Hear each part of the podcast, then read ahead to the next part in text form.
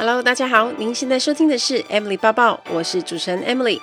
在 Emily 抱抱的频道中，主要会绕着自我成长、工作、职涯、甘苦、世界文化与旅游时事等相关内容。今天的节目就开始喽，请让我带着你的思绪一起飞翔吧。Hello，大家好，欢迎收听 Emily 抱抱，祝大家圣诞快乐，Feliz Navidad，Merry Christmas。节目上架的今天刚好就是圣诞节，不晓得大家有没有什么计划去吃大餐啊，或者是出去玩？因为这两天我刚好在台北也有工作，然后我从台北回高雄的时候，发现高铁都是人，而且大家都是拉着行李箱，大包小包的，感觉就是要回家休息呀、啊、放假。但我想这个礼拜有很多人都睡眠不足，因为半夜都很忙在追新闻。那希望这个周末大家可以好好的补眠啦。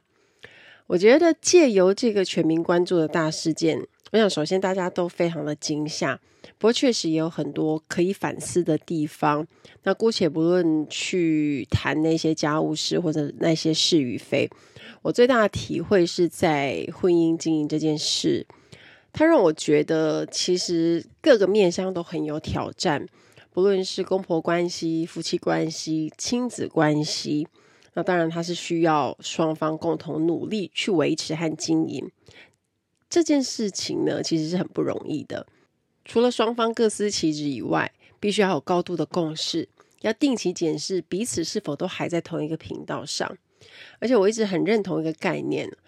夫妻关系就像经营一家公司，两个人拿出一样的股份合伙，而且两个人为公司的营运做努力付出，也共同承担结果。面对和解决问题的能力，我觉得在婚姻关系中是非常的关键。更确切的说，是人生必备的能力。有人说，婚姻是不断解决问题的过程，我觉得也蛮有道理的。我觉得更是彼此互相了解的过程。那因为爱，因为两个人想要成立一个家庭而结合，但在不同不断的磨合的过程当中，就会出现很多的冲突和挑战。我相信每个家都有自己难解的习题，而每个人都有自己必须面对的关卡。无法改变的事呢，我们就不能强求，专注在自己可以努力和控制的事情上。在现实的生活挑战和变动中，我们都会变得更认识自己。无论男女，我觉得都要懂得保护自己。不管发生什么事，都要帮自己坚强勇敢，不要太过委屈，也不要让自己迁就于太多的不得已。所以，无论大家身边有没有伴侣，你都该好好的过，而且是过自己想要的生活。我觉得一年的时间过得好快，已经来到了十二月底。我记得当时年初的时候，我去参加女力学院的开学典礼，Woman Power。现在居然就是参加了毕业典礼。因为这个礼拜有一个大事件，就是我去参加女力学院的毕业典礼。那我去台中出席，身为导师的我觉得非常感动，因为当天我看到好多的学员，那他们对我说很多话，最多人对我说的话是：“天哪，居然可以看到你本人！哇塞，我都有在听你的 podcast 哎，好激励哦！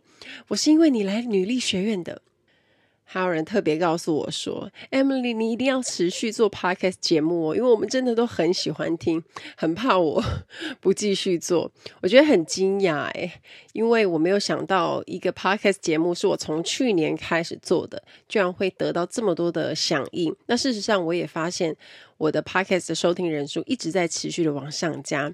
我真的很谢谢所有忠实的听众们，也谢谢当天跟我分享的每一位女力学院的学员们。那其实，呃，在做的过程当中，有时候也会觉得自己很累，因为要经营很多的平台，一下子粉丝团、IG、YouTube、YouTube，我是尽量要做到每周更新。那现在，呃，Podcast 本来就是每周更新，所以很多东西都要更新，有的时候也会觉得很辛苦。不过，因为我得到了很多的回馈，都很珍贵。那我觉得这些鼓励也把我一这阵子流失的一些电力充饱了。那很多人会问我，你怎么会有动力持续去做一件事？事实上，在不知不觉中影响这么多人，其实是我没有想过的。而且大家可以往更好的方向前进。所以呢，有什么理由可以不继续做呢？所以我也答应大家，我会继续做好节目。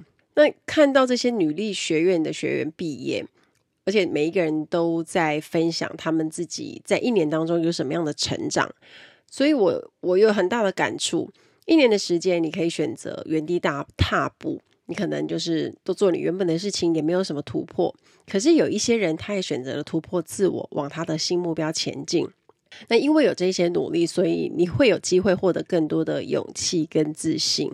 因为女力学院的学员都是女生，所以我想说，女人们的能耐跟能力是不容小觑的。面对人生的各种挑战，我们也会努力去战胜恐惧。活得更优雅从容，因为我们都值得更精彩的人生。有兴趣加入女力学院的朋友啊，你记得也可以点一下我们节目描述栏位的连结，那边有可以了解更多有关女力学院的资讯。我再来分享一则留言，是来自 Sandy。有哈哈哈哈的留言，好长哦。标题呢，他就写着我前一周在香港 TED 年会发布的演说。他说超棒的分享，非常感动，期待更多的分享。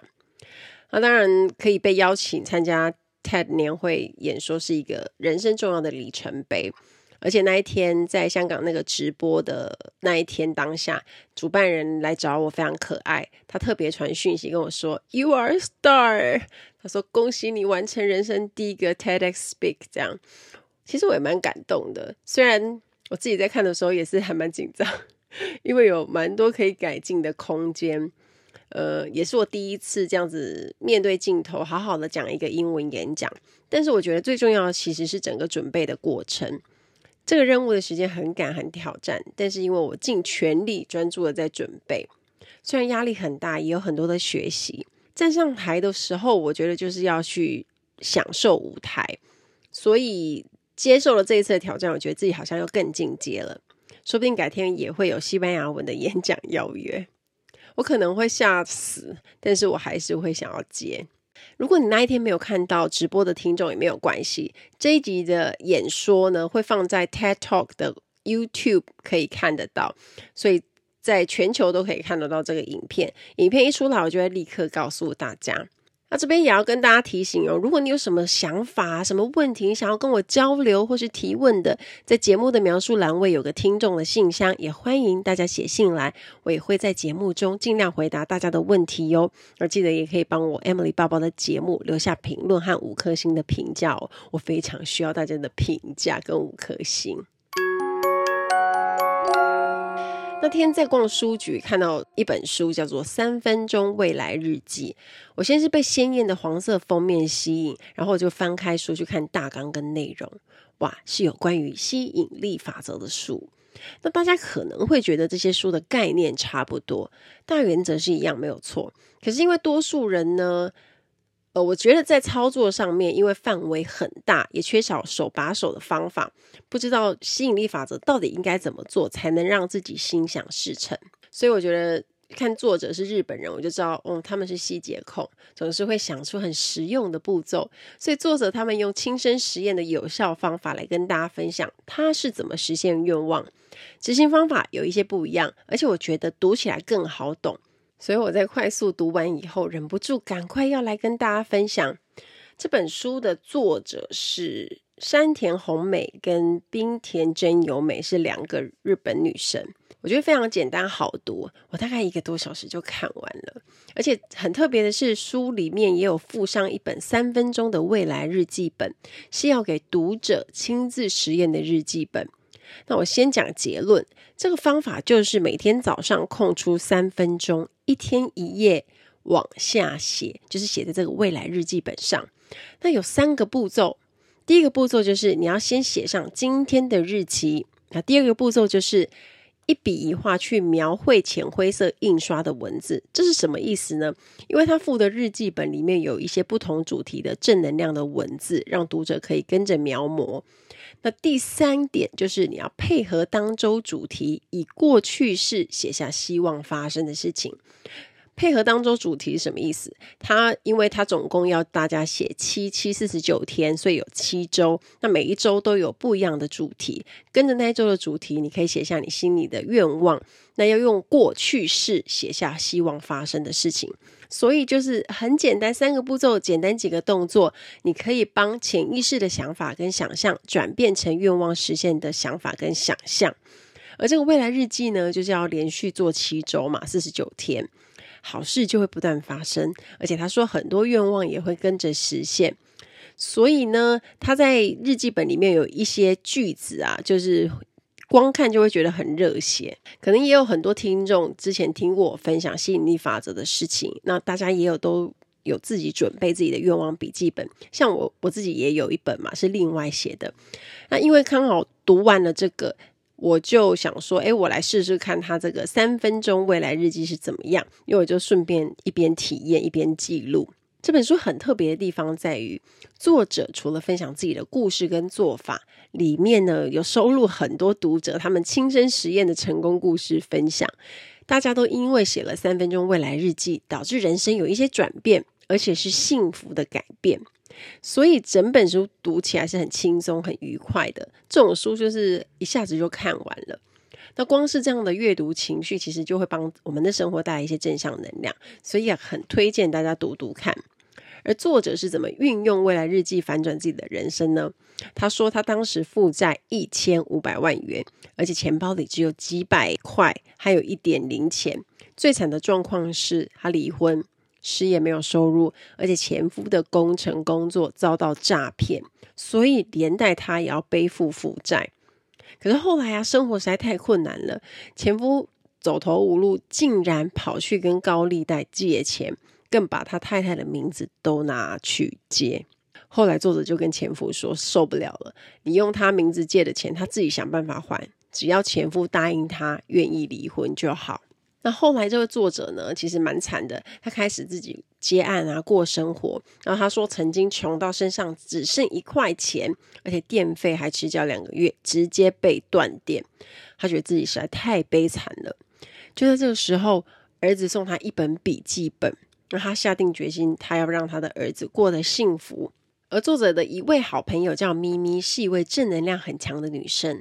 她和作者一起创业，也教她很多的东西，给予她很多帮助。有一次，他们聊到拿破仑希尔的《思考致富》里面的心想事成，所以他们就决定试试看。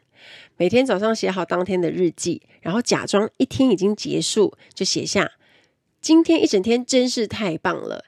让一整天都用很开心的心情去写，所以作者就用儿子送的笔记本开始去写未来日记。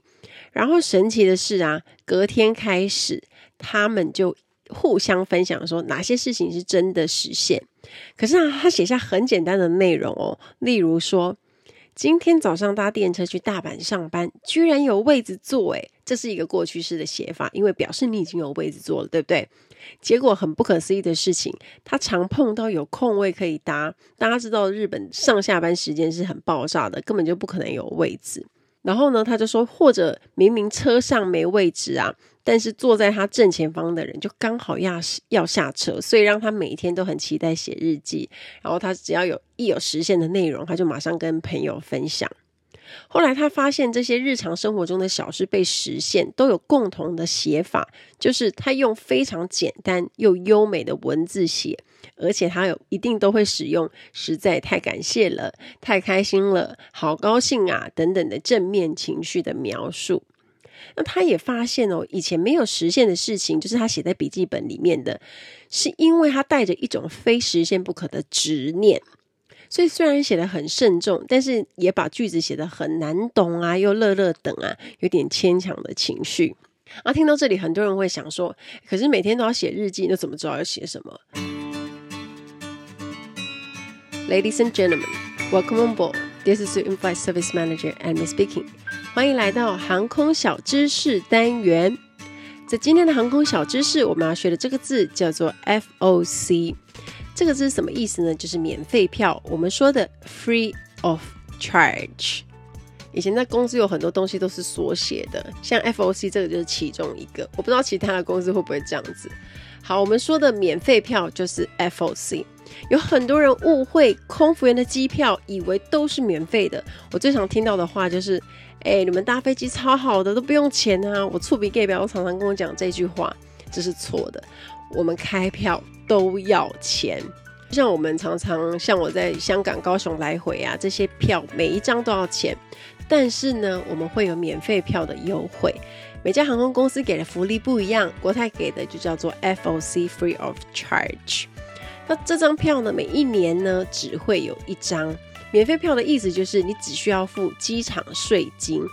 那你比如说你从你从香港飞到大阪好了，那这一段航点本身就不用钱，可是你就要付机场税。机场税每个机场就不一样。举个例子来说呢，啊，比如说香港到欧洲可能就三千多的税金这样子。那我们一年呢只会有一张嘛？那这张 FOC 很棒哦，它可以开四段的航程，你的起点跟终点都是要香港，比如香港出去就是香港回来嘛。但是你中间呢、你可以飞到其他的航点，然后飞不一样，比如说你可能就是哦纽约巴黎呀、巴黎纽约这样子，你去开不一样的航空公司，那最后再回到香港，所以就可以开四段。而且 FOC 呢，它这个上机顺序在我们的那些乞丐票里面，它是比较前面的。像我们一般开组员的优惠票，它就是它有一个 priority，它是比较后面。可是你一旦开了免费票，它就会让你直接 push 到很前面。所以很多人在 stand by 的时候，你会发现啊，开免费票的人呢，他是会比较快上机的。这时候就要用在关键时刻。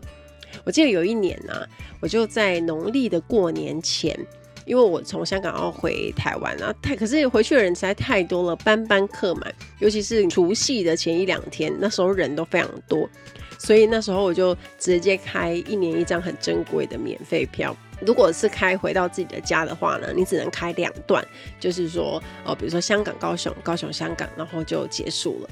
是蛮浪费的，可是有时候用在关键时刻就会非常的好用。但开 FOC 有一个很不方便的地方，就是如果你是一个人 travel 就算了，你反正就是呃你上得去就直接上去了嘛。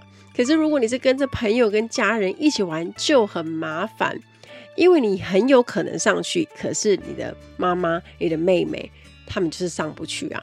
因为他们也需要你去带啊，所以就算你今天哦被柜台说哦你可以上去了，可是也没有办法啊。所以我觉得 FOC 呢，除非你是跟同事一起出游，要么就是对方也有 FOC。我记得配偶跟儿女好像都有，也就是你全家要一起出去的话，每每一个人都开免费票，这样子的话 priority 可能就是差不多。那如果你是我家人开一些优惠票啊，那你自己开免费票，这样就不是很实用。而且免费票啊，我们是没有办法选舱等的，你也没有办法像平常你看 ID 票一样开商务舱或者是头等舱。可是组员我们是完全不能开头等舱，但是机长们可能可以。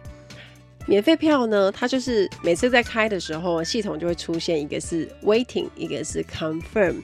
如果那个航班呢、它大概是蛮空的，还是位置还蛮多的，它就会出现 confirm，也就是说，当你用免费票去订这个航班啊，它只要出现 confirm，你就是一定上得去，所以这件事情就非常棒。那当然就是保证你一定可以上经济舱啊。可是如果你被 upgrade 被升等，那是另外一回事情。可是如果那个航班刚好很满，那你就会出现一个 waiting，你就是还要再等。可是免费票的威力真的蛮大的。如果你即便你在等啊，你还你的优先顺序还是比较前面的。那所以呢，当我们在开票的时候，我们都会去看说，诶，这个航班的 loading 人多不多，然后能不能有免费票，划不划算啊？就是如果 confirm 的话，就是一定会先开。这样子的话，我们至少可以确定行程。空服员是很难确定行程的，尤其是我们在开自己的员工折扣票的时候。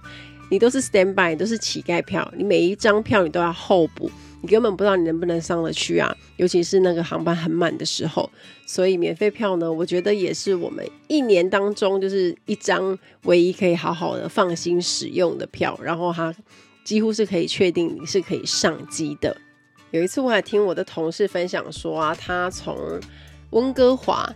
飞香港，那他开的是 FOC 的票，免费的哦，所以他的优先顺序是很前面的，所以很多人都没有上去，那很多人在排队，结果他就上去了，可是没有那个后面啊，经济舱啊、商务舱啊都没有位置，但是呢，驾驶舱有 jump seat，结果他就被叫上去坐那个 jump seat，你知道十二个多小时，十二十三个小时，他坐在机长室里面的。Jumpsea 组员椅，然后一路坐回来香港，他根本都没有办法好好的睡觉。但是呢，至少呢，他回来了，因为他还要赶着下一个航班，他要上班嘛。所以我觉得免费票它也是属于一个蛮救急救难的。如果我们今天开了票出去玩，然后要回程的时候好死不死班班机客满，这时候你就可以寄出你的免费票。至少确定你可以安全的回香港准备上班，不然你就会旷职了。希望大家会喜欢这一集的航空小知识，我们下次再见喽，拜拜。可是每天都要写日记，那怎么知道要写什么？依照我自己写了一周的想法是，用很简单的方式去写。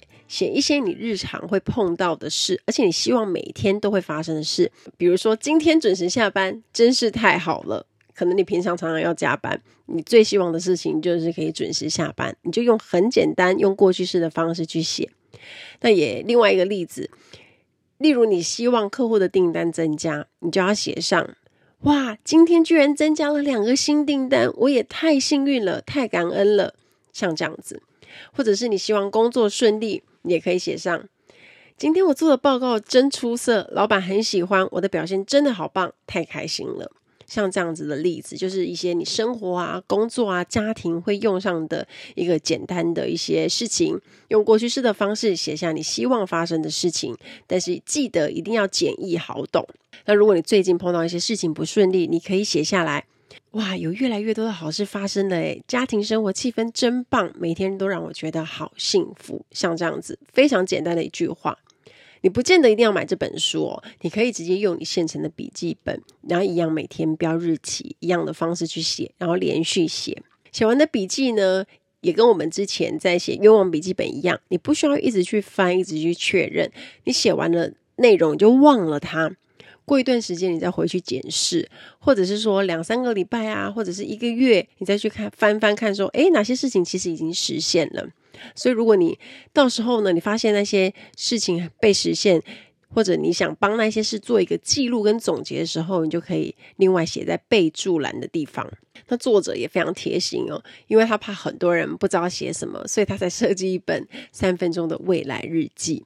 他每一周设定不同的主题，而且每一天都有一两句正能量的句子给读者去做描摹。如果不知道写什么去描摹句子，因为我们人在描摹的时候会很专注，就跟期待愿望实现的感觉是一样的。可是我会建议大家，你一定要拉长时间去写，才能够慢慢感受到变化。情绪跟信念呢，其实会从内心开始去转变，希望发生的好事就会跟着越来越顺利。而且其实很简单啦，你每天早上花三分钟的时间就可以，就像一碗泡面的时间。想象今天将会是美好的一天，接着你就可以开始动手写。这边有几点要注意，作者提醒大家可以提升愿望实现的重点。因为作者设计的三分钟未来日记啊，它在每一周总共有七周嘛，每一周它都设定不同的主题，所以里面它还特别提醒大家一些重点。我把它整理成三点提醒大家。第一点。依照顺序写，因为笔记中会带着大家从简单容易实现的事开始，再慢慢往第七周的第七天，直到抵达内心真正想要的东西。第二点，之前我有跟大家说，心理法则有一件很重要的事情，就是想象具体化。当你要希望这件事情实现，然后你把它具体的写出来，你还要做一件事情，就是去想象。然后把场景啊，或者是事情描述的更详细会越好，也就是越容易实现。那记得把你的情绪加进去日记里，去感受愿望实现的心情。你想象说，诶，这件事情你已经实现了，所以你心情一定是哇，太棒了，谢谢，太感恩了，真是太好了。把这些情绪加进去你的句子里。这种开心情绪是我们碰到好事发生的时候一定会有的，所以我们这个重点就是要让大脑沉浸在这件事情已经发生。那你带着好心情去写日记，也会让你的情绪抢先一步感受。写完后呢，你可以念念看，发出声音，就是把那个句子念出来，让全身跟着去感受这些讯息，就有一种预先庆祝的感觉。那第三个重点呢，如果你没有办法每天写，你也不要太介意。因为有时候我们在写一个东西，就是会带着执念跟那种就是压力、啊，你就不要太过执着，中间漏掉也就算了，不要紧张。只要你诶想到还有这本笔记本，你再回来再继续接下去就可以了。所以这三个重点是作者想要提醒大家的。而且他跟他的好朋友啊一起开了课程，他去分享自己是如何还清那个庞大的债务，让自己从谷底里爬起来。所以他也在那个课程里面教大家如何写三分钟的未来日记。那这本书呢，因为很多学员分享自己的故事，以及他实行三分钟未来日记的习惯后，人生有什么惊喜的发现，也实现了哪些愿望。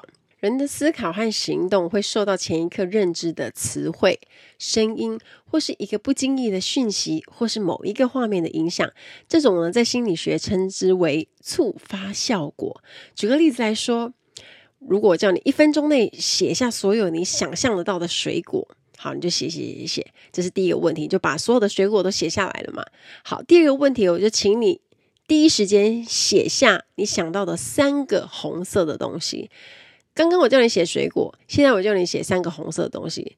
这时候呢，你一定会下意识写下苹果、草莓、番茄等等，因为这些水果是红色的嘛。所以在写未来日记的时候，为什么作者里面要放一些正能量，可以让大家描摹的句子？因为这些句子就具有触发的效果。你每天要开始写日记之前呢、你会先看到那些很正面、很开心的句子，接着再去写自己想实现的愿望。所以你在写的时候，那些本子上的句子，你就会一直看到，这样子就是像我们说的触发效果。那一天一天写下去，你的想法和行动都会不知不觉地受到影响，在你还没发现的时候，往你期待的方向思考，并且实际采取行动。所以喽，大脑怎么思考就很重要。先问大家一个问题：当你看到桌上一盒巧克力被吃了一半，你会怎么想呢？可能有些人会觉得，哦，还有一半啊。可是有一些人会认为，哦，只剩一半。当你看到身边的朋友开始实现梦想的时候，你会觉得，太棒了！这表示我也可以做到，只要我努力，实现梦想的日子也不远了。还是你会觉得，为什么只有他实现梦想？这也太不公平了嘛？你们是哪一种思考模式呢？虽然这个没有对错，但是思考模式是从小养到大的，它跟教育跟成长背景有关。所以对于发生的事情，每个人会依照思考模式不同而有不同的看法跟行为。跟大家分享一下，我准备 TED 演讲其实蛮赶的。我在正式录影前三天呢，我有跟大家说我进行了第二次大改稿，因为跟香港那边讨论后，修改会让整个演讲更好。但是我内心其实很慌张，因为时间太赶了。以前在背《谁与争锋》稿子，至少都要四十八小时以上才有办法熟。那时的演讲也是才三分钟，而且是中文的。但是我这一次是要讲近十二分钟的英文演讲。所以压力是蛮大的，可是啊，因为我以前有很多压死线的经验，不管时间剩多少呢，我会一直鞭策努力准备到最后一刻。后来呢，虽然我就是坚持要改稿嘛，那又很紧张，所以我就帮大脑去转念。好，我现在改稿还有三天，还有整整七十二小时，我只要好好安排时间，专注的把稿子内化，我就一定做得到。你们知道吗？我比预期的时间花的少，我就把稿子给记住了，连我自己都很惊讶。所以潜意识的思考模式会控制影响我们的行动。所以当你希望你的世界改变，我们的思考模式就要改变，要让大脑映照出符合我们内心期待的世界。而且因为我们的思考模式跟态度都改变了，就会影响我们的行为，进而改变结果。当我们习惯把焦点放在符合期待的思考模式，大脑呢也会不断让我们看到符合期待的事物，所以在我们身边发生的幸运的事情就会变得越来越多，好事会接二连三的发生。今天跟大家分享的三分钟未来日记，我个人觉得是很好懂，而且很好操作。如果你还没有写过愿望笔记本的朋友，这时候你一定要开始做这件事情。每天早上花三分钟时间，把你想要实现的事情写下来。也希望大家有机会跟我分享你实现了哪些事情。最后送给大家一句话：你的世界样貌可以由你自己打造。期待大家跟我分享。听完今天的节目，如果有想法和问题，欢迎到我的粉丝团或是 Instagram 找我，只要搜寻空姐抱抱 Emily 就可以找到我。你也可以截图这一集的节目，分享到你的 Instagram 的现实动态上面 tag 我，让我知道你有在收听，也让我知道你对 Emily 报报的看法哦。最后，感谢大家收听这一集的节目，真的非常的感激哦。如果你喜欢今天的节目，也欢迎帮我在 iTunes 评分中留下五颗星的评价哦。我们下一集再见喽，拜拜。